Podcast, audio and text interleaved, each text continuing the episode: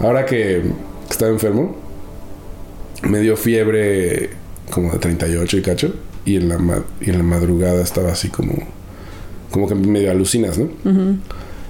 Y empecé a sentirme como... Como creo que no me había sentido en mucho tiempo.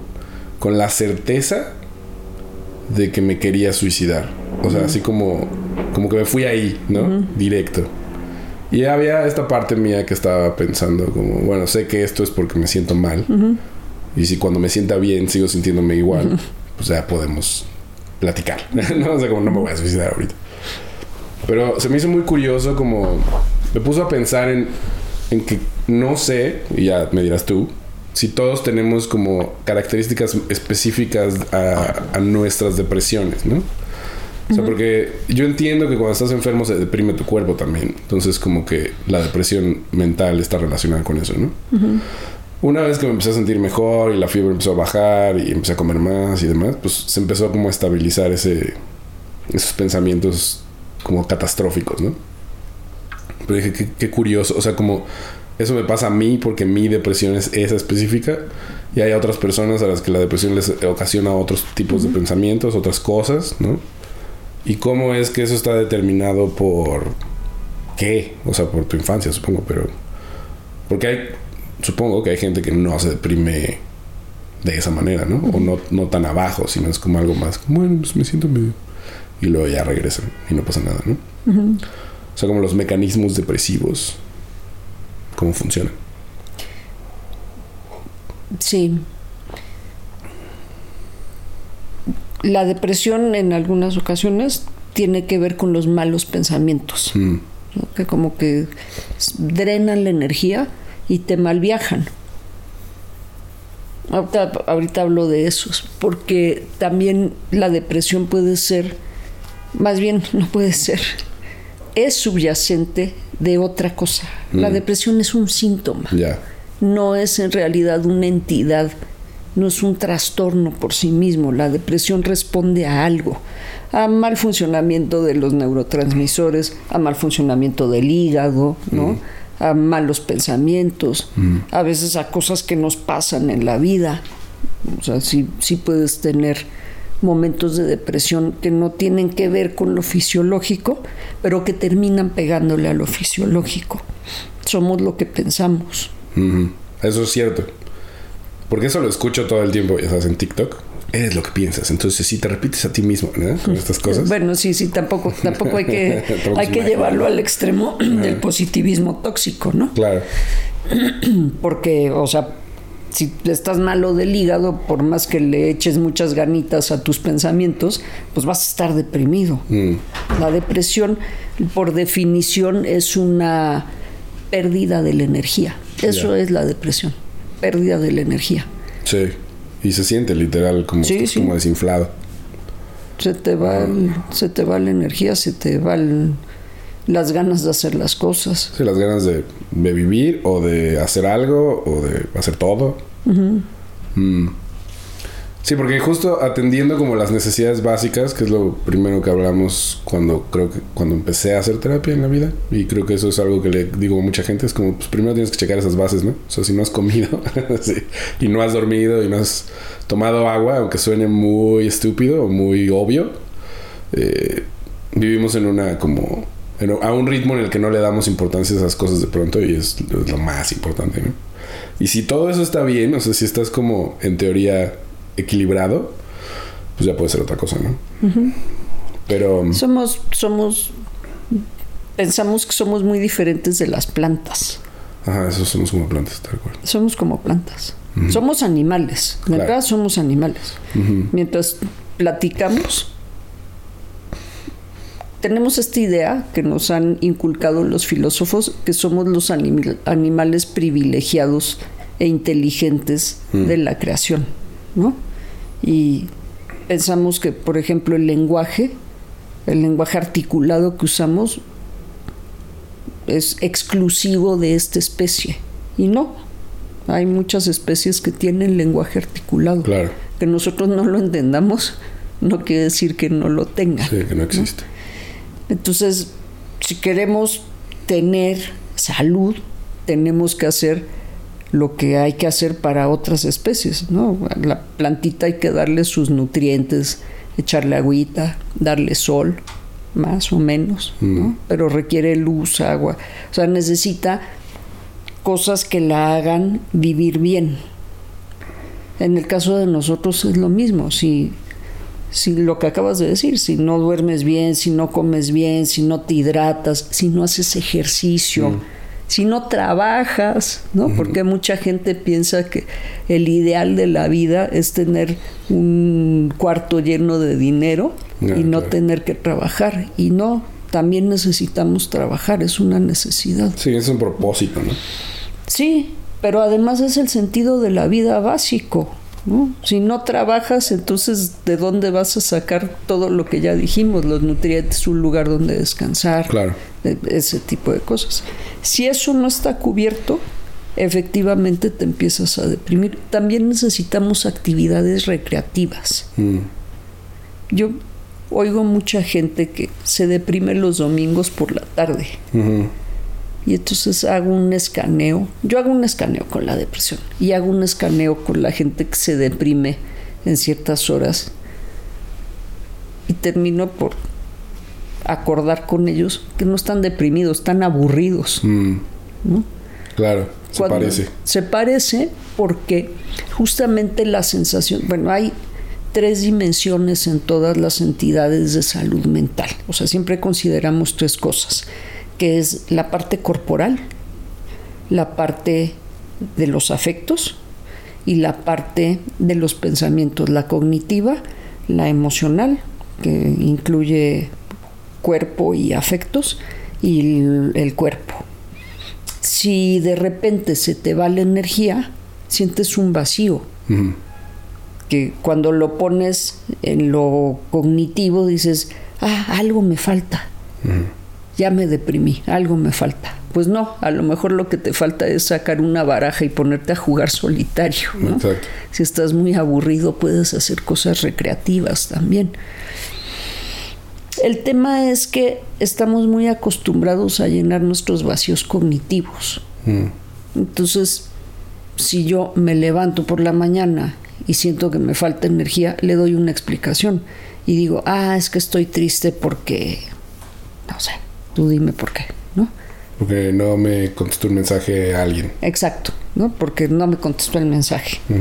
En vez de levantarte y tomar un poco de agua y comer un poquito de azúcar, lo que se fue es la cantidad de azúcar, porque has pasado ocho horas o más sin comer Claro. durante el sueño.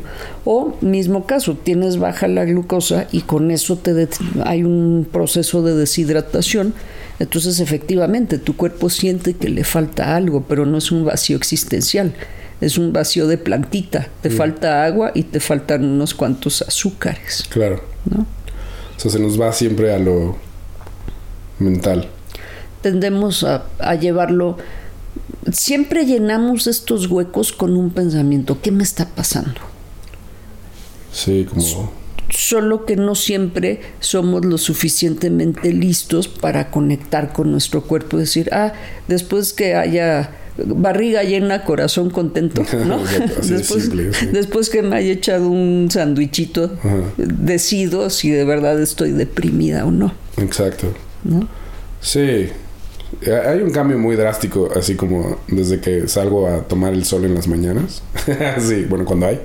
Que es como... ah, no mames. o sea, ahora sí tengo ganas de ver qué pasa, ¿no? O sea, sí te da energía. y, y no solo es eso, ¿no? Es como...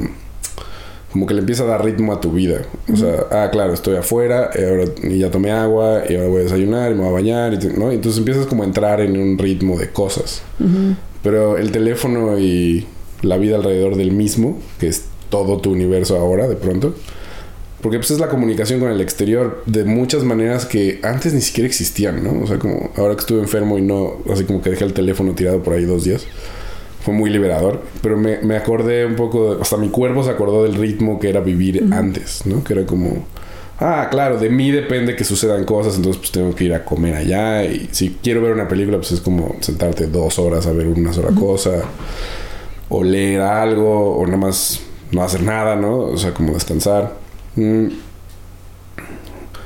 de pronto como que estamos ahora mucho más acostumbrados a recibir, recibir, recibir, recibir cosas sin fin todo el tiempo, ¿no? O sea, estímulos. Y, y siento que cuando no tienes eso, entras como, bueno, ahí es ansiedad más que depresión, ¿no? Pero entras como en una especie de shock ahí raro. y, y, creo que también es como esta... Mm, ah, de pronto siento que somos como estos animalitos que los están alimentando todo el día.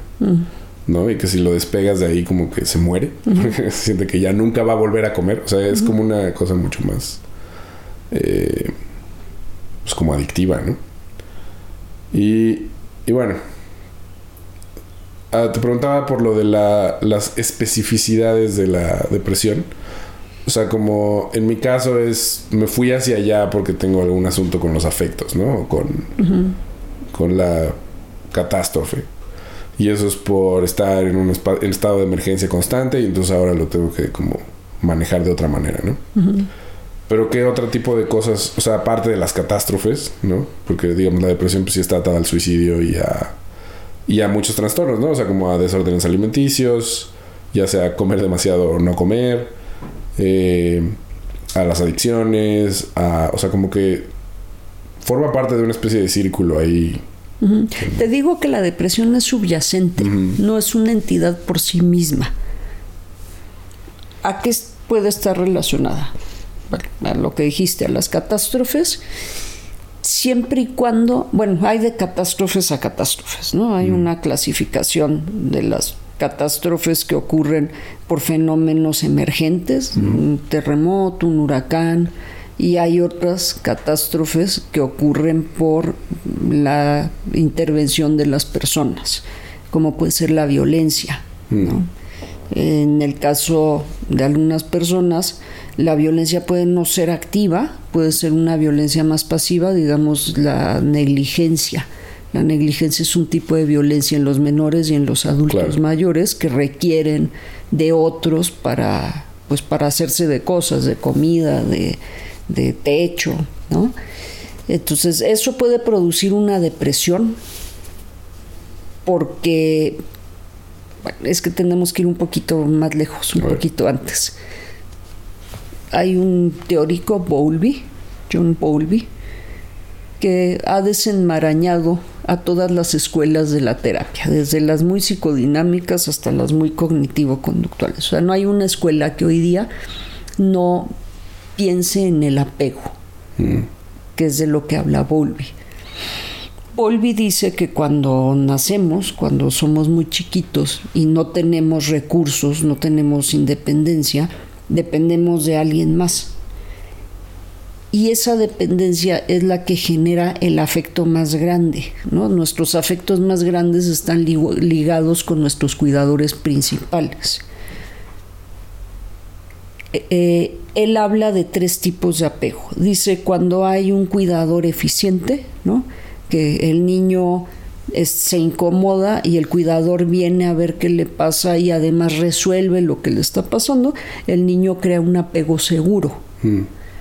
Cuando el cuidador pasan horas y el niño puede estar, eh, digamos, sucio, ¿no? O hambriento, y llora y llora y llora y el cuidador no viene, se genera un apego inseguro. El niño empieza a generar una autoimagen de minusvalía, de no, no valgo, no sirvo, porque también dice Volvi y algunos otros que estudiaron el fenómeno después, el apego no se construye de la madre al hijo, sino al revés. El hijo es el que estimula todo el tiempo Mm. Al cuidador principal cuando llora, cuando se sonríe. Un niño que tiene poco tono muscular es un niño que está en condiciones naturales, no en las condiciones en las que vivimos ahora, está destinado a morir, porque la madre no se va a interesar por él. Si lo pensamos más en términos etológicos, en términos de animales, así ocurre. Una cría que no, que no se mueve o se mueve muy poco, la mamá no la va a estar estimulando, porque además probablemente los mamíferos pueden tener 15 crías al mismo tiempo. Mm. Entonces ese se va quedando rezagado y está un poco destinado a morir. Y luego está un intermedio entre el apego seguro y el apego inseguro. Ese intermedio es el que a veces la mamá o el cuidador principal responde y a veces no responde. Mm. Y eso crea una imagen también ambivalente, se llama apego inseguro, este apego ambivalente. Por eso, porque a veces responde, a veces no responde. Y, bueno, por ejemplo, el de apego inseguro es un individuo que va a vivir deprimido. Mm. Y no por condiciones eh, fisiológicas porque hayan nacido así. Bueno, puede ser que no, no sea un poco más lento que el resto de los de su camada, ¿no? O del resto de, sus hermanos, en el caso que, sea un humano, puede ser que sea un poco más lento, ¿no? Que tenga algún déficit o metabólico, cognitivo, y si la madre no se pone las pilas, entonces va a vivir deprimido porque va a empezar a crear esta idea de, poca, de poco valor. Esa es una depresión que se debe al tema de apego. Es así, digamos, es una depresión que tiene algo muy de afecto de base. Mm. Luego están cosas metabólicas, te decía, por ejemplo, quien está enfermo del hígado, el hígado mm. pues produce la energía del cuerpo. Entonces, si tienes un problema del hígado, pues tienes una depresión, tienes poca energía. O, por ejemplo, los diabéticos también tienden a tener poca energía por las fluctuaciones de glucosa, que de repente se les va la energía cuando tienen estas bajas de glucosa. Y cuando tienen las altas de glucosa, están desorientados y su energía no está bien encaminada. O sea, tienen un excedente de azúcar, pero no es un excedente de azúcar que, digamos, inunda el cerebro para ponerlo a trabajar bien, sino que más bien genera un cuadro de ansiedad. El cerebro es un órgano eh, eléctrico, entonces si le echas un ácido, pues empieza a pasarla mal. Y puede haber un sinnúmero de enfermedades relacionadas con, eh, con, la, con la depresión. Y luego están las situaciones del medio, esto que decías, los fenómenos que si hablamos de desastres pueden ser los emergentes, que pierdas, no sé, desde tu casa hasta una persona muy querida, o eh, tengas algún daño menor que no tendría por qué llevarte a la depresión que si se atiende a tiempo, bueno, no tendría por qué generar una depresión. Pero si no se atiende, la depresión, por ejemplo, de las catástrofes es secundaria a dos cosas al menos.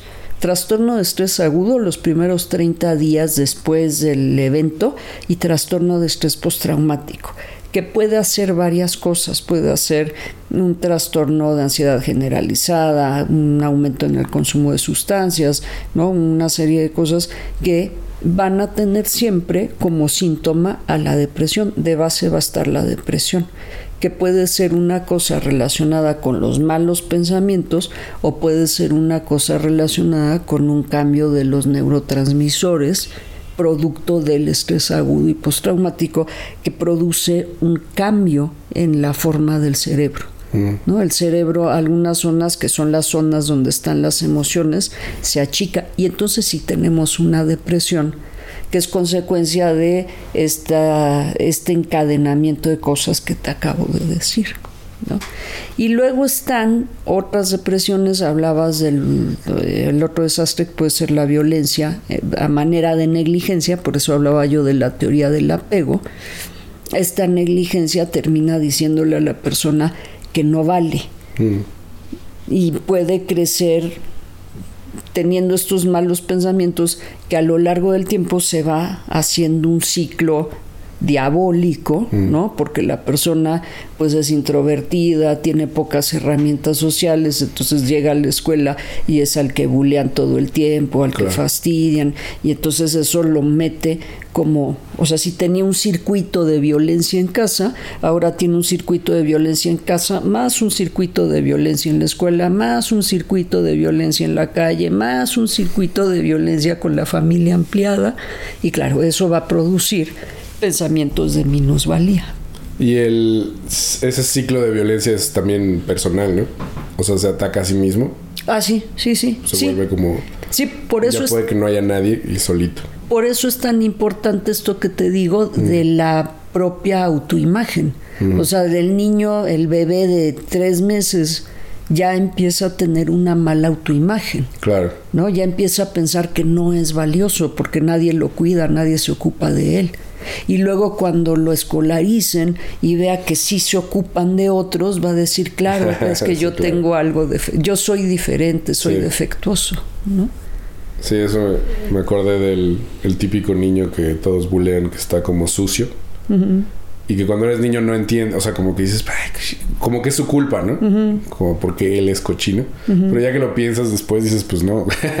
Sí. Si en tu casa no está la ropa limpia es porque nadie lo hace, ¿no? Y tú no sabes cómo. Sí, sí. Y si no te has bañado, pues es a lo mejor porque no te enseñaron a bañarte o porque no hay cómo. ¿no? Y así, y se vuelve como, ah, pobrecillo, estaba muy abandonado. Sí, pero de niño no lo entiendes. No, y sí te responsabilizas. Sí. O sea, de alguna manera. Y entonces luego creces, pues teniendo esa imagen de que eres una basura, ¿no? Ujú. Que, que, que es este.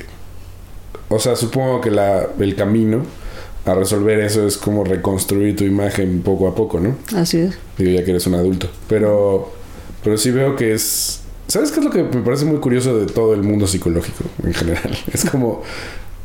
Como que la gente creo que es más fácil que crean en los horóscopos a que crean en esto. O sea, porque les digo cosas muy concretas. No, no, no, pero no tiene nada que ver con eso. Es así como, ah, y sigo la luna, o cómo, güey. ¿no? Sí. O sea, ayer estaba hablando con una amiga y, le- y me dijo, es que ¿por qué me gustan los hombres tal, no?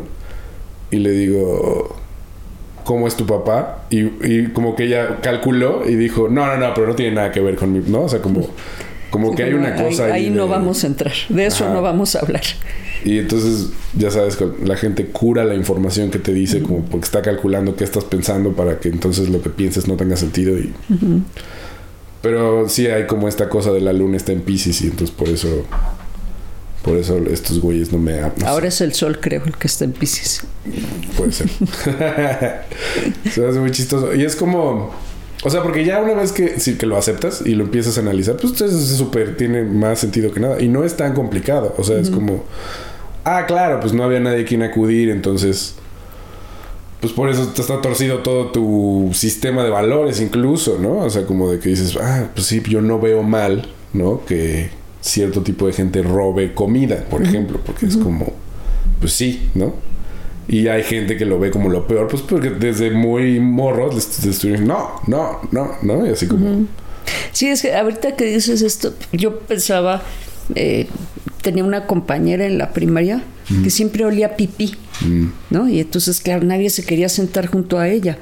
Pero ahora que lo piensas de grande, dices, híjole, pobre, porque en qué grado de negligencia vivía en su casa que probablemente no se daban cuenta que tenía enuresis nocturna, que pudo haber sido, por cierto, secundaria Claro. a un cuadro de epilepsia, Mm. ¿no? No diagnosticado. ¿Cómo no se daban cuenta que amaneció orinada, que así se iba a la escuela despeinada, ¿no? Sí. Claramente no se había bañado. Y pienso ahora, ¿y dónde estaba la mamá? O sea, no en términos de, de juzgar a la mamá, esa mamá estaría enferma.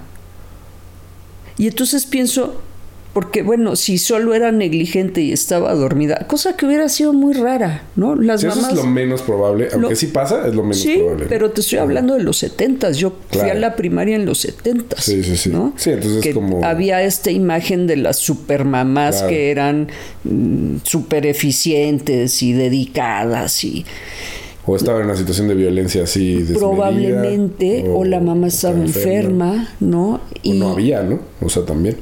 creo que sí había una mamá. Mm. Creo que sí, creo que sí, porque eh, como que eran muy visibles también, como eran los 70 y en una escuela católica, entonces Ah, claro. era muy muy visible el, al que le faltaba un padre, ¿no? El que era huérfano de un padre y no era el caso de esta chica.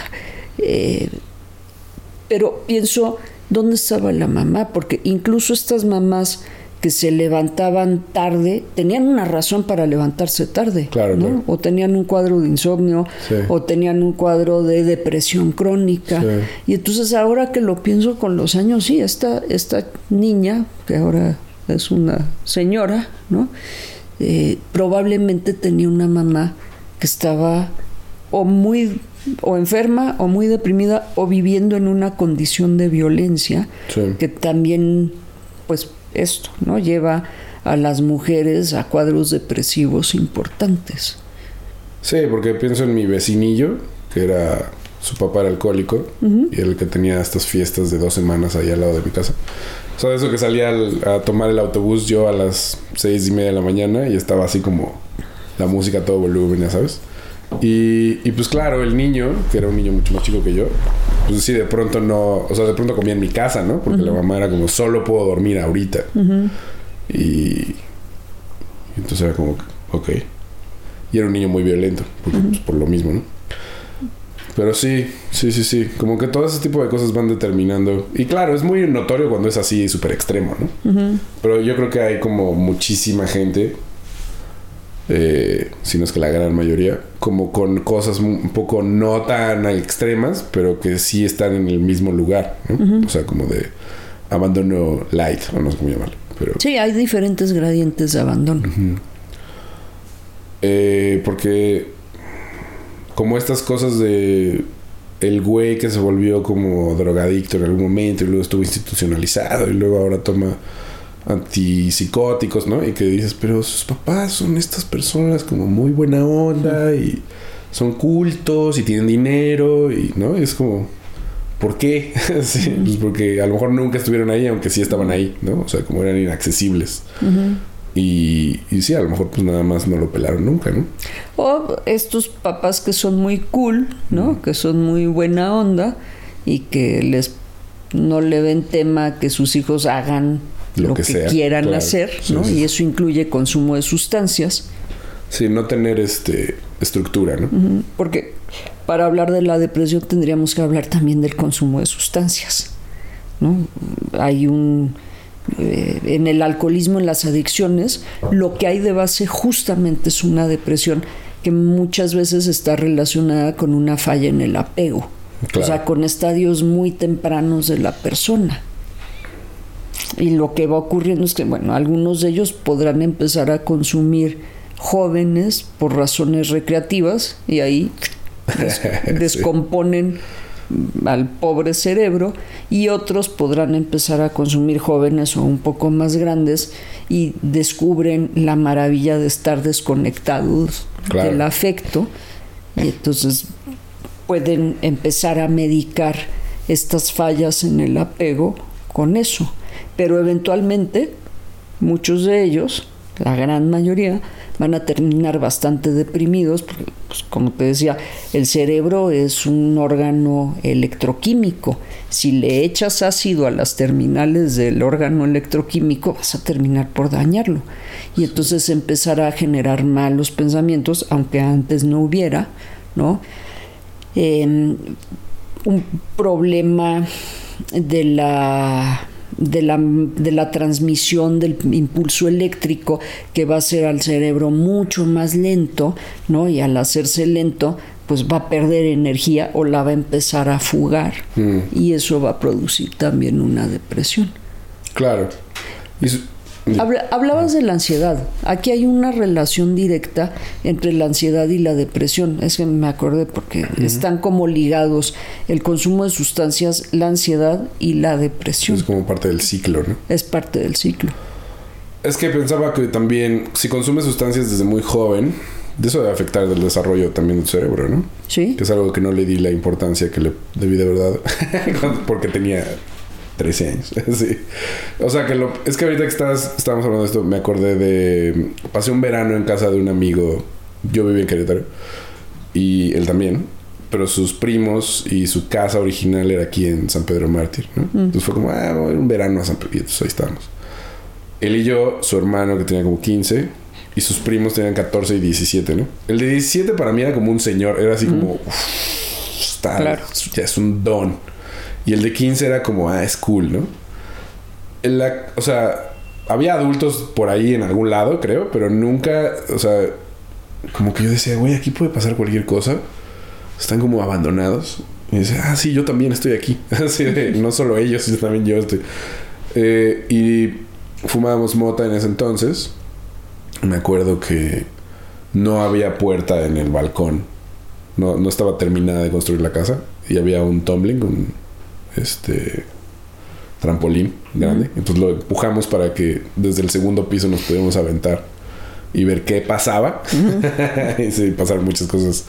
Nada realmente grave, pero bueno, yo sí me di un madrazo como que me dolió la quijada como un mes y medio. Así como... Sí, sí. Y me acuerdo que ahí estaba la mamá de mi amigo y nos vio. Y yo así, es como si no hubiera visto nada. ¿no? Y era como, órale, qué, qué fuerte todo eso. Y luego él mismo me contó que sus dos primos grandes y su hermano encontraron la pistola de su papá y se fueron a tirar así al bosque, ¿no? Y entonces jugando le dispararon al grande, ¿no? Y entonces tenía como un balazo en la panza. Y todos se espantaron y entonces solo tiraron la pistola y se fueron corriendo y no le dijeron nunca a nadie. Y se quedó con el balazo en la panza. Ajá, y entonces es como, y no se murió, o sea, como De yo creo que tuvo ¿eh? suerte que fue un rozón y ya. Y este, Sí, porque esos tiros son mortales. sí, y es Sí. como, órale. Es- El- sí. El- además no te mueres inmediatamente porque Claro. la gente no- de esos tiros No. no, se muere de, desangrada. Se De muere de infección. Se- o sea, se perfora el intestino y lo que hay a esa altura del intestino son Sí. heces. Ese güey estaba gordito, entonces yo creo que eso le Yo creo que le pasó por el tejido Por la pura adiposo. grasa. Pero justamente el, el tiro de abdomen tiene ese riesgo que te puedes quedar ahí tres semanas y otras tres en coma Sí. hasta que termina de cocinarse bien la, el choque séptico, el Claro. choque, la infección, ¿no? Y es una muerte horrible. Sí. Tuvo mucha suerte. Muchísima Qué suerte. bueno. Y nadie se enteró nunca, ¿no? Así como, se fue a dormir así como... Pues tuvo suerte porque cuando yo era niña había uno sin ojo. Sí, sí, ¿no? sí. Eso era como Sí. más común antes. El, el otro que se había quedado ciego, que le había pasado por el frontal y nada más lo había dejado ciego. Y un poco loco, ¿verdad? Porque el frontal justamente es donde aprendemos y donde planificamos. Sí, es donde se supone que eres... Inteligente. Ajá. Donde está el, la mesura, ¿no? También. O sea, el sí, control. sí, el- sí. Que tú me dijiste a, a qué edad se supone que se terminan de desarrollar los 20 cacho, ¿no? Sí, O sea, sí, no- ya, ya, ya grande. Cuando estás morrito, pues por eso eres tan impulsivo. Y haces este tipo de cosas. 25 más o menos, entre los 20 y los 25, 23, es que el cerebro termina este desarrollo. Ahora, es muy relativo, ¿no? Porque nuestro cerebro sigue funcionando y acumulando cosas hasta el fin de la vida. Claro, porque está como diseñado para que sobrevivas, ¿no? Y para sobrevivir el mismo. Y es muy se flexible. de todos lados. Exacto, y es muy flexible. El, el cerebro es un órgano muy flexible, o sea, siempre puede estar adquiriendo, siempre estamos aprendiendo algo. Bueno, si, si somos curiosos, ¿verdad? Los que se sientan nada más a, a hacer nada, pues no. Claro, pero es como, o sea, aún eso estás como replicando cosas, ¿no? Estás como, como que sí, es, está hambriento de procesos. Pensaba que este, el muchacho del medio, el que era más chico, eh, él era como más sensible. ¿Mm? Y este, y platicábamos largamente y fumábamos mota y escuchábamos música y, ¿no? Era como una persona un poco más eh, interesante, quizás. Pero él, siento que tenía, ahora lo veo ya de adulto, pensándolo a él como morro también. Él era el más consciente del completo abandono en el que vivía, ¿no? Y como que trataba de buscar algún tipo de contacto con su mamá y con gente y era como, como que estaba desesperado. Ahora los, lo veo a, a él, ¿no? Así, y yo digo, ah. De- pues cuando estábamos morros, pues no notas nada de eso, ¿no? Si no estás, y estás un poco sobreviviendo también. Estás en una situación en la que tienes cero control, viendo qué es lo que pues, más te conviene hacer. Eh, y cómo no matarte, ¿no? Porque sí era posible. O sea, de que, ah, te- tenemos una cuatrimoto, vamos a, ¿no? Y entonces se pasaron cosas que ahora pienso como estuve a nada de morir aplastado por una moto porque no había nadie no y era como muy chistoso Sí, ciertamente hemos pasado de estas épocas que todavía los 70s, los 80s, Ajá. ¿no? Y tal vez un poquitín de los 90s fueron fueron lugares muy riesgosos para crecer. Sí, ¿no? sí, así Y- haz lo que puedas. Y luego pasamos a los noventas, que los, los que sobrevivimos a los setentas y ochentas, criamos hijos, los que hemos criado hijos, y creo que los hemos sobreprotegido un poco. Sí, ahora es como todo lo contrario. Sí, es como muy extremo en vas ambas por ellos a las fiestas, Sí. ¿no? ¿Dónde estás? Pon el GPS, no tienes pistolas en la casa, porque eso era muy común, ¿no? El Sí. tema de la, o sea, la histo- las historias con las pistolas eran Sí, ahora, o sea, de morro, pues sí, yo no, bueno, en mi casa nunca hubo, pero sí tenía amigos que sus papás tenían. ¿no? Ah, en mi casa había un Smith Wesson, un revólver 38 que pensábamos que estaba trabado, pero en realidad era tan duro que era muy difícil. pero ya sabes, uno caminando adelante del otro, es- es- tiene un seguro, ¿no? Así. no, mis- Sí veo una bala ahí, así. Sí, yo no, mi- un día se oyó un ruido en casa, en una casa de dos pisos grande, y, y mis tías, las hermanas chicas de mi mamá, que se llevaban un año entre ellas, eh, bajaron y la chica, que era la más grande de todas las hermanas, en estatura y era muy fornida, ¿no? Venía con la que seguía de ella, la, la cuarta, y ahí venían a buscar si había alguien y la chica venía jalándole al gatillo y no, no, la otra que no era tan corpulenta venía jalando y le decía tiene un seguro no pero atrás de ella venía jalándole al gatillo atrás No de ella puedo, así. y entonces ya después mi abuelo les explicó que el- era un revólver, no tenía ningún seguro, era un Smith Wesson de probablemente los años 50. vaqueros. De vaqueros, sí, sí, era una, era una pistola de vaqueros grabada con todo. Era un revólver muy bonito, pero, pero era un revólver así, parecía un rifle, ¿no? Una Claro. cosa así inmensa y tenía el gatillo muy duro. Qué peligro. Qué peligro. Y bueno, todos tuvimos ese revólver en las manos en algún momento, ¿no? Sea, nosotros que éramos 10 años más chicos que ellas, mis hermanos y yo, tuvimos ese revólver en las manos. Claro. De hecho, llegó un momento en que en alguna salida nos enseñaron a usar el, Mm. el revólver, porque pues era un peligro tener un revólver en la casa y que no supiéramos si, si estaba, si tenía un seguro o simplemente el gatillo era muy duro, ¿no? Sí, sí, sí. Sí, es un peligro. Entonces, si vas a tener un arma en la casa, pues la regla un poco era que sepas us- usarla, ¿no? Sí, bueno. Por razones de seguridad. Viste, es que los gringos llevan todo al extremo, pero hay un video de una, una niña como de 7 años que le están enseñando a tirar una UCI. Y justo, pues obviamente, es una UCI, es, ¿no? Se sentó, la disparó sí, pero y la mató al instructor en el, en el Claro, proceso. ¿no? claro. Así, Sí, pues cero control. y le ¿no? dieron la cabeza. Sí, y fue ¿no? así como de. Ah, una niña traumatizada el resto de su vida porque sus papás. Sí, no, y bueno, esa es la, la lección número uno, ¿no? Empuñas la pistola y te va, te Sí, va claro. a patear, la pistola te va a patear, entonces agárrala bien y deja que patee, no, no dejes que, ¿no? Sí. Porque además nos enseñaban con una 22. Mm. Pate- o sea, creo que todavía me duele aquí del, ¿Ah, sí? del sí, da un patado porque es muy chiquita. Mm. El otro, el Smith Wesson, es más grande, entonces Absorbe más el absorbe golpe. más el golpe, pero la 22 la disparas y te levanta el brazo. Ya, ya, ya. En fin. En fin, bueno, esas historias de, de negligencia y de... Eh, ¿Cómo llegamos a las armas? Pues con la negligencia se llega a lo Exacto. Pe- Y bueno, yo lo pondría en el contexto, Diego, ¿no? Claro. Hablábamos de los 70s y los Sí, pues sí.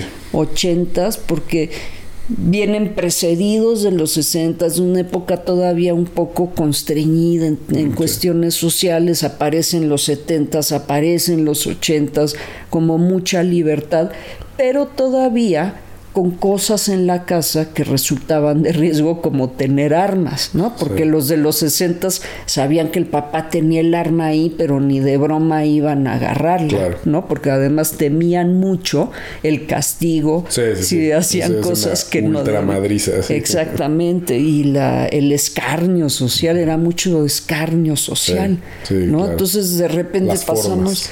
de los 60 a los 70 y 80 desbocados, Mm. Y sí, la verdad es que somos sobrevivientes de esas épocas, los que crecimos en 70s y 80s. Claro. Sí, pues es que es una época como muy... Es la, no lo había pensado así, que es la mezcla de, ah, los papás son liberales un poco, mucho más, ¿no? Como, ah, a mí me pegaban mucho, entonces a ti solo te voy a pegar cuando realmente te lo merezcas. o, o según ellos nunca, pero eso tampoco era cierto. Y por otro lado es como, pues a mí me dejaron así, crecer como el pasto, ¿no? Entonces, pues... Porque además todavía era una ciudad relativamente segura para los menores. Claro. No, no, nadie pensaba que iban a, o sea, sí ocurrían los secuestros eventualmente, pero no eran lo común, ¿no? Sí, no. Los riesgos, no había el o sea, había un montón de tráfico, pero la gente no corría como empezó a correr después. Sí, no. No, y la violencia en la calle no se sentía de la misma manera. O sea, ahora es muy diferente. Sí, que te diré que varios de mis conocidos y uno que otro amigo de los que crecimos en Lindavista terminaron muertos. Ah, no, claro, digo siempre. Pero. Acuchillados o atropellados. Sí. No, digo, sí era violento, pero es diferente, o sea, en el sentido de que... Era violencia muy dirigida, o sea, uno lo, lo fue a plomear un novio celoso, el otro en una riña callejera con un par. Sí, había como medio pandillas y así. Exacto. Pero ahora el crimen organizado está en todos lados. No era un tema de crimen organizado. ¿no? O sea, ya no sabes como, ay, este güey ¿Solo está loco o...? Sí, o es del crimen sí, o tiene un grupo de güeyes que van a venir va a dar un levantón, sí, ¿no? y, quién sabe si pidan secuestro por ti o nada más te metan en las filas del... Claro. Del negocio, ¿no? Sí, que digo, lleva un rato, ¿no? Pero... porque me acuerdo no, pero era diferente. Sí, que cuando tenía como 16, pues era, cuando estaba el mocha orejas, ¿no? Y esas cosas. Y el secuestro se puso de moda. Y eso también cambia las dinámicas, por eso te iba a preguntar, o sea, también hay una cosa como aún más contextual, o sea, como las crisis económicas, ¿no? El, no tener trabajo, que, va, que tu familia baja de clase social, eh, o parece que nunca va a salir de la que está. Mira, hablando por ejemplo de depresión y su contraparte, la felicidad, ¿no? Mm. Cada año se hace una encuesta de felicidad y lo que han descubierto ya tiene mucho tiempo es que las personas más felices no son las más ricas. Mm. Son las personas que todos los días ponen comida en su mesa. Mm-hmm. Que todos los días tienen una razón de existir, que es traer para su familia, traer para su tribu, que es lo que te decía de el tema del trabajo y la satisfacción diaria, ¿no? Porque no es que estoy trabajando para mi jubilación dentro de 40 años o dentro de 20 años, sino que estoy trabajando para cubrir las necesidades y los gustos que me mm. doy el día de hoy. Claro, vivir al día. Algunos viven muy al día, ¿no? Sí, pero es como un poco que estamos diseñados así, ¿no? O sea, porque pues tendrías El diseño es para vivir al día. Ir a cazar para no morirte hoy. Exactamente. Pero es que piensa nada más en la idea de ir a cazar. Mm. Organízate con la tribu. Sí. ¿No? Seguramente hay un ritual antes de salir de casa, incluso tal vez disfrazarse un poco. Porque además eso no es un día, ¿no? O sea, dura días. Eh, exactamente. Y lo regresan. Pero además pues, imagínate que casen una presa grande, ¿no? Hay que ver cómo la van a transportar, que no se echa a perder, entonces hay que salarla. Sí, es una serie de rituales. El trabajo tiene una serie de rituales desde la planeación hasta la ejecución y la, mm, la traída de regreso del, o sea, la meta cumplida. Acá, acá, está esta comida para mi gente y luego esos son los que salieron a cazar. los que no salieron a cazar hicieron cosas esperando a los héroes que van a traer a la presa. Claro, que es como la infraestructura, ¿no? Ah, vamos a construir estos lugares o vamos a cultivar cosas, bueno, ya cuando se cultivan cosas. Eh, sí. Pero cada uno tiene una recolector. Están los colectores y están los cazadores y cada uno tiene una función. Porque en, muchas, en, en muchos sitios estaban las colectoras y los cazadores. Claro. ¿no? Sí. sí, sí. Eh, nada, que esto de un comediante que decía como, no, yo hubiera sido recolector, claramente. O sea, yo no hubiera salido jamás a cazar. Yo habría estado recogiendo así, este, palitos y vainitas y todo el mundo hubiera abusado de mí. es como muy chistoso. Eh, no, lo que me llama la atención es como que eso no ha cambiado realmente tanto, ¿no? O sea, como al menos psicológicamente.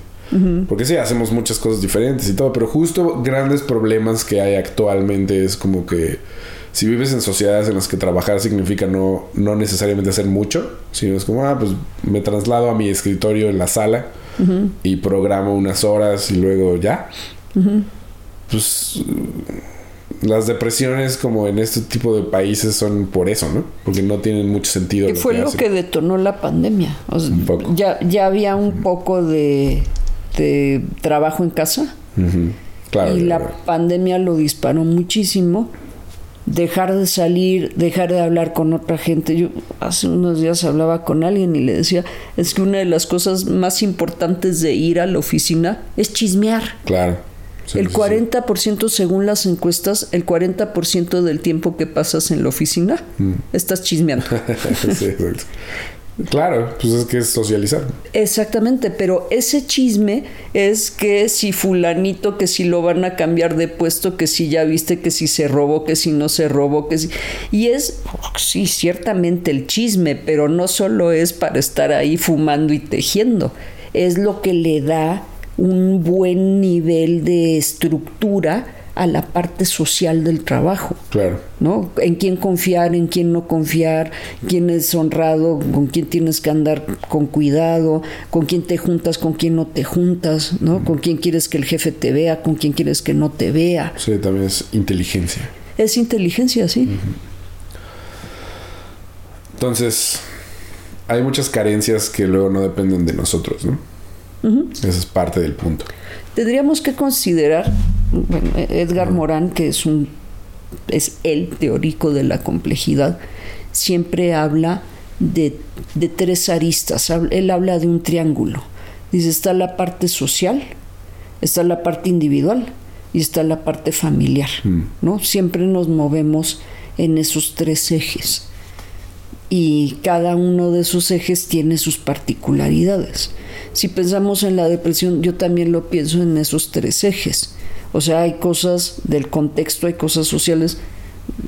Bueno, ahora ya conocemos bien el mundo moderno, ¿no? Pero, por ejemplo, lo que ocurrió con los bancos la semana pasada hubiera hecho que en los 30 las personas se suicidaran, especialmente las que tenían dinero en la bolsa. Las bolsas se desplomaron desde la semana pasada, ¿no? La de Nueva York y tiene un efecto en la de México.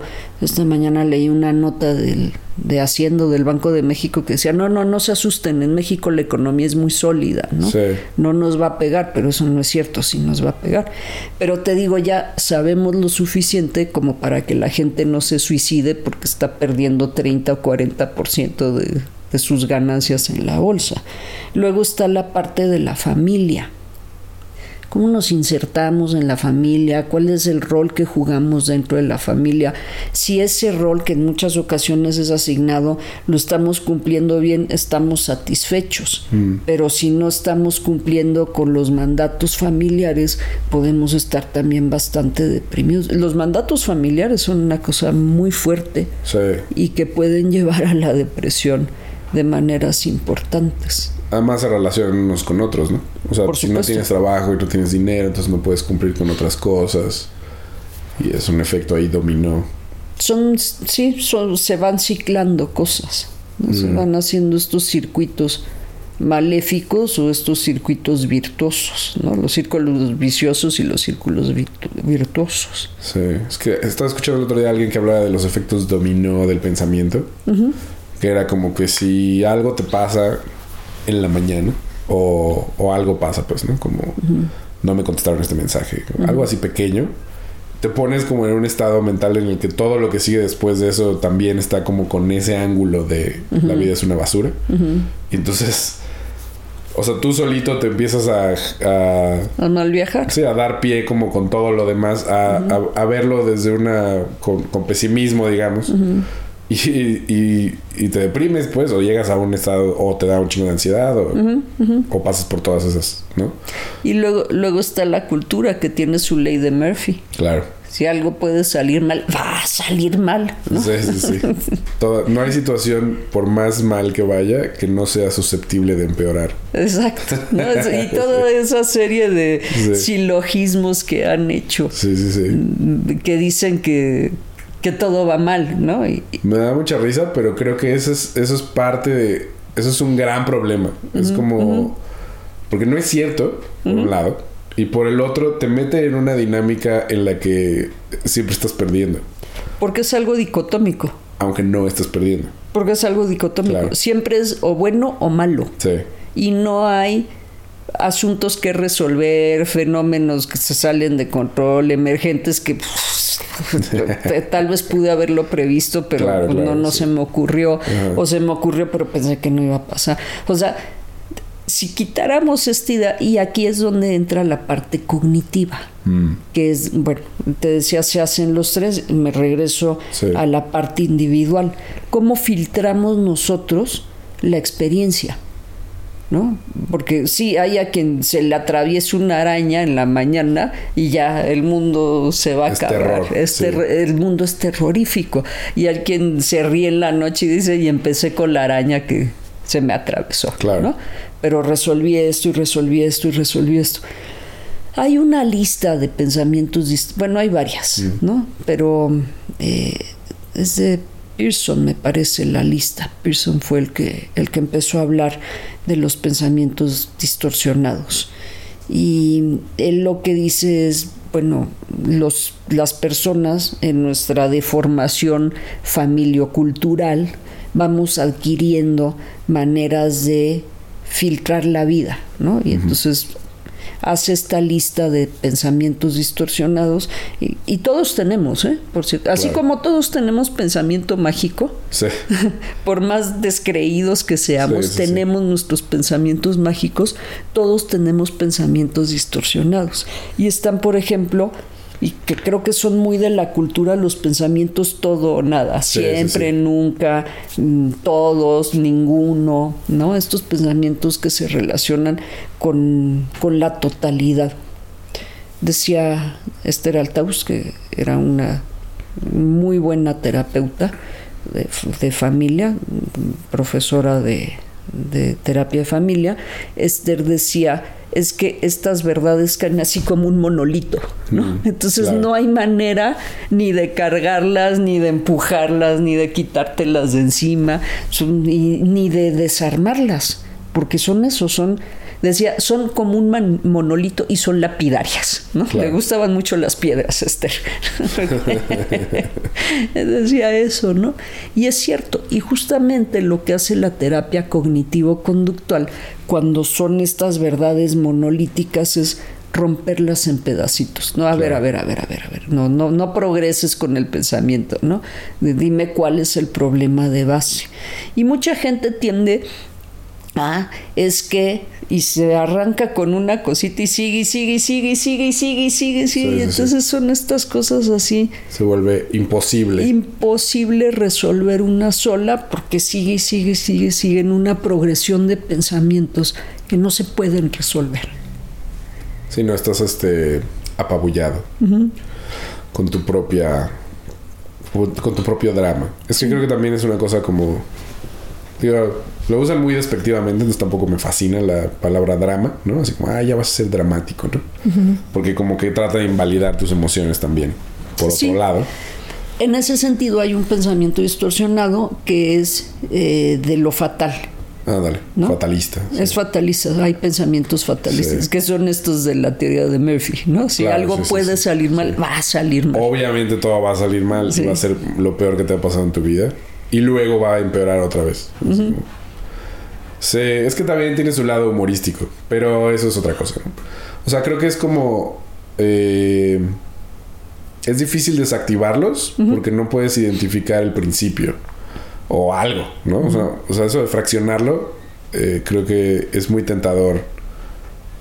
Porque Pero si muy complicado, ¿eh? Es que si lo fraccionas ya no es tan dramático y entonces pierde un poco la emoción, ¿no? De, ah, pero es que todo esto me está pasando. Y es como, bueno, puedes empezar con, no sé, lavar los platos. Algo así como que sí, es muy puntual.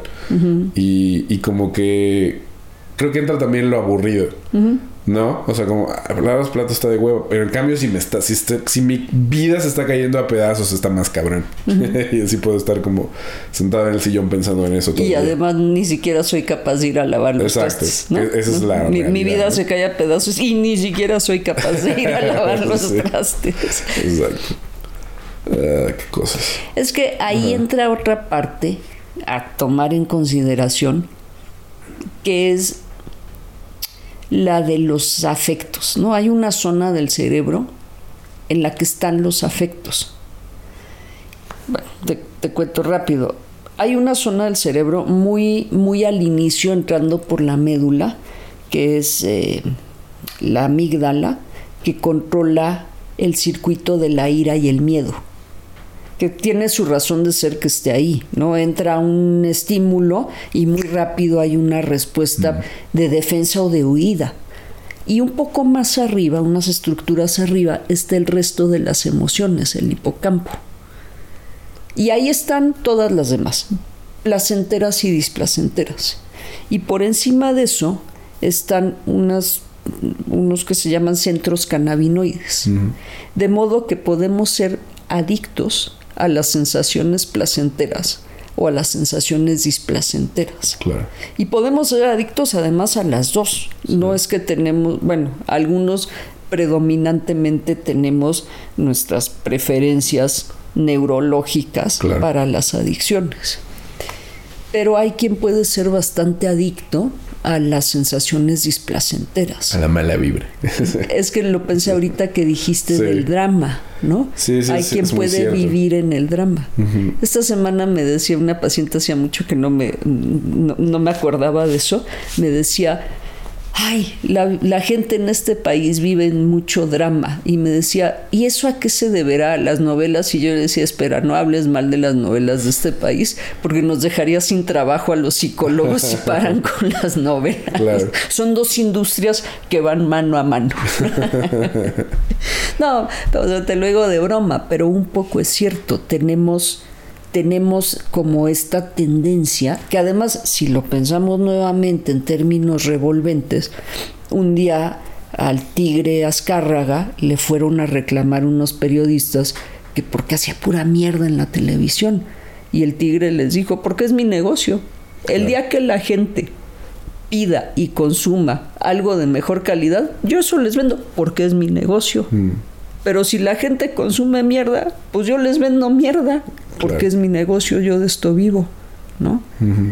Y sí, es lo que la gente consume y es revolvente, ¿no? O sea, lo, consume y lo vive. Lo consume y lo, vive y por el otro lado los medios tampoco hacen gran esfuerzo por cambiar la cultura y en ese sentido tenía razón Emilio Escárraga, no era su labor ni su objetivo en la vida. Claro, sí, él solo vende cosas. Él seguramente tenía la biblioteca repleta de buenos libros y de buenas películas porque seguramente tenía acceso a cosas de muy buena calidad, pero él vendía lo que la gente consumía. Sí, sí, había como un desprecio ahí a, la cultura en general. Pero pues es como... Eso también es interesante ahora que está cambiando. La cultura masiva está cambiando un poco el lugar. Eh, a mí me da gusto. Sí. Porque cada vez es más asequible. O sea, cada vez nos cuesta menos trabajo acceder a, a cine de buena calidad, ¿no? A pintura que nos gusta, a exposiciones. Sí, por un lado. El otro, lo otro es como que está cambiando la naturaleza misma del entretenimiento. Eso se me, hace, se me hace muy locochón. Como que ya no siento que vaya a tener el mismo peso una sola cosa como lo tuvo antes, ¿no? O sea, como una sola empresa o un solo tipo de narrativas. Pero a ver qué pasa. Porque la cultura tiene este peso súper fuerte en nuestra manera de relacionarnos con el otro, ¿no? Y justo en las relaciones amorosas. O sea, sí cambia mucho cómo se relaciona la gente de acuerdo a su tipo de cultura, ¿no? Y es como, sí, lo que decías de las telenovelas, me acuerdo que mi papá lo repetía todo el tiempo. Y entonces yo decía como, ah, claro, esta chava me está haciendo un drama como, se, como lo hacen, en, ¿no? Porque es como, porque yo no entendía, así como, pero no, pero ¿qué está pasando? Así es, o sea, ¿qué quieres? ¿Sí o no? O Yo hago lo que tú me digas. Pero no, era como la idea de contarme una gran historia de amor en estos términos y con este tono. En términos de sufrimiento. En términos El de amor es sufrimiento y de- sí, de- de y tragedia, sacrificio ¿no? y tragedia. Bueno, y también la religión tiene que ver ahí. Sí, ¿no? sí, claro. Porque, pues, el- los católicos. Es- y los judíos, o sea, la religión sacrificio, ¿no? judeo-cristiana. Exacto. O sea, no solo los judíos, no solo los católicos, sino en general las religiones judeo-cristianas son muy tendientes al sacrificio Mm. Sí. y al... y al Dios vengativo. Sí, o sea, yo me acuerdo mucho. Yo llegué a vivir a casa de mis abuelos muy niña y la imagen que tengo, porque llegamos muy tarde en la noche, después de un vuelo muy largo, y yo creo que se tardaron en salir las maletas. Yo era muy niña. Una de mis tías me venía cargando y cuando abrí el ojo vi un señor ahí con unos clavos y unas espinas todo Ah, sí, ensangrentado. sí, Neta, aquí, aquí me van a traer a vivir. Sí, ¿De es muy sado, el, muy sadomasoquista. el- Sí, no. Mundo de la iglesia. Y además no era un cuadro chiquito, era un cuadro de esos como de dos metros, una cosa así. Bueno, yo lo veía inmenso. O sea, era un No, cuadro pero grande, seguro, pero... Era muy común, ¿no? Sí, sí, sí. En casa de mis tías en Morelia también. me- me- no me gusta ir a la casa de mi tía Mayito. Porque donde yo dormía tenía justo un crucifijo gigante que sentía que se me iba a caer encima en la noche y me iba a Además, matar, ¿no? Porque sí, era, sí. más, era más grande que yo, güey. Oh my god. Sí, pero Y- todas estas imágenes llenas de sangre, ¿no? Sí, sí, sí, sí. Y pues la, la pasión de Cristo de Mel Gibson es como super gore, ¿no? Sí, Es super gore y la han criticado mucho, pero... Pero pues es- yo creo que es bastante fiel al material. Yo pienso que sí. Yo Como pienso que lo mismo. eh, y creo que fue la película más vista durante mucho tiempo. Es una muy buena... Yo creo que es la- lo mejor que hizo Mel Gibson en toda su carrera artística. A mí me parece que es... Porque lo demás eran novelas de policías. Bueno, Braveheart, ¿no?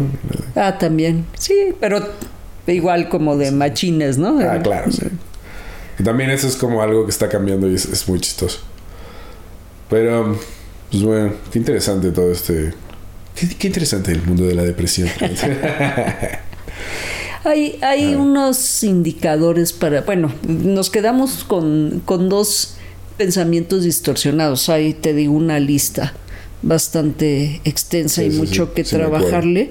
Y eh, sí, y, y hay también unas, unos indicadores, ¿no? Hay un cuestionario, el PHQ, que es el Patient's Health Questionnaire, ¿no? Lo, lo han usado, si bien las preguntas son preguntas que le harías a alguien que está deprimido, se llama eh, Health Questionnaire porque lo han usado para personas que están enfermas, para ver el grado de funcionalidad. Porque tengo que están entrecruzadas muchas cosas con la depresión. Eh, Pfizer le liberó una licencia a este cuestionario, lo, lo han traducido en muchos idiomas. En el caso de México está estandarizado para México y pregunta cosas como eh, es una escala y entonces con qué nivel de satisfacción has estado en actividades con tu familia, has estado en actividades con el trabajo, qué qué tanto te cuesta leer algo, cuántas horas pasas mirando la televisión, de esas horas cuánta atención le pones a la televisión, porque una cosa es sentarte ahí como zombie a ver la televisión, ¿no? Y otra estar buscando algo activamente en la tele que te Claro. llame la atención. Entonces preguntas sobre las relaciones con la familia, las relaciones con los amigos, la relación con el trabajo, la relación con actividades lúdicas y la última pregunta, hay un PHQ de 9 y creo que hay uno de 15 y la última pregunta es si tienes ideación suicida, Mm. que es eso es como ya así de bueno. Sí, pero en los casos de depresión, o sea, cuando hacemos diagnósticos con la depresión es algo que exploramos si la persona claro, tiene sí. o no tiene ideación suicida, ¿no? Porque hay un mundo de de diferencia entre quien tiene depresión y no se relaciona con su familia y otro, alguien que está pensando seriamente en matarse. Claro. Es que, sí, en mí siempre ha permeado y no, no sé muy bien. O sea, como que siempre está ahí. No siempre está activa, pero siempre está ahí. Y es como... O sea, no sé si eso tiene que ver con el pensamiento mágico, por ejemplo. O sea, la gente normalmente tiene algún dios, alguna religión, o los horóscopos, o lo que sea, ¿no? Y para mí como que ese es como un poco la salvación en el sentido de, si todo sale muy mal, siempre tienes esa opción, ¿no? Y como que me calma un poco. Pensar como, bueno, si te quieres ir en tus propios términos, en cualquier momento, puedes irte de la fiesta, ¿no? Y no va a pasar nada. Y, y como que no está necesariamente pegado a algo negativo o triste o no sino es como una especie de de salida. coping mechanism sí y de mecanismo de, de gestión de eh, sí por eso te digo que lo exploramos. Mm. hay bueno también podríamos hacer un programa completo sobre la sobre la, el suicidio Sí, y la ideación eso es- suicida eso es bastante- que además ha subido mucho subió mucho Claro. con la pandemia Sí. y ya venía subiendo con el consumo También, sobre todo el consumo de marihuana y de MDMA y de claro que tienes tus bajones y de los otros sintéticos, ¿no? Venía subiendo muchísimo. No solo son los bajones, Diego, también es esta eh, eh, pelar los cables, o sea, de veras Ya, le ya. ponen la torre al, al cableado de allá arriba, Sí. ¿no? Eh, pero sí, esa es una pregunta que nos interesa y te digo, bueno, podríamos hablar de lo de lo de la ideación suicida, porque o sea, tú lo piensas de manera individual, pero si lo ponemos en lo social, algunos estamos muy a favor de promover una ley de muerte digna, Sí, sí, sí. ¿no? Para gente que, Claro. que está en condiciones en las que ya lo que sigue es la muerte, pero que le vienen aplazando gracias a la tecnología médica. claro ¿No? sí que es un asunto ahí hasta capitalista más bien no de Sí. tu cuerpo no es tuyo es del estado Así es. Ok. sí sí eso también es muy interesante Sí, pero al mismo tiempo que es del Estado, a ver quién lo mantiene. Ah claro no, ¿No? es para que Por- produzcas cosas ¿no? Exacto, pero, y- pero no te puedes deshacer de él. Y si no funciona, en especial en México, no puedes institucionalizarlo. O sea, Claro. la institución no te recibe nada más porque sí, ¿no? Para mantenerte. Termina pidiéndole a la familia que se haga cargo de los gastos. claro sí sí sí Y bueno, también ahí entraríamos en un tema de enfermedades crónicas que también pueden estar muy de la mano con, con la depresión y el suicidio y el suicidio y la muerte digna. bueno, en esa nota alegre, Exacto. muchas gracias, Lisa. Con mucho gusto, Diego.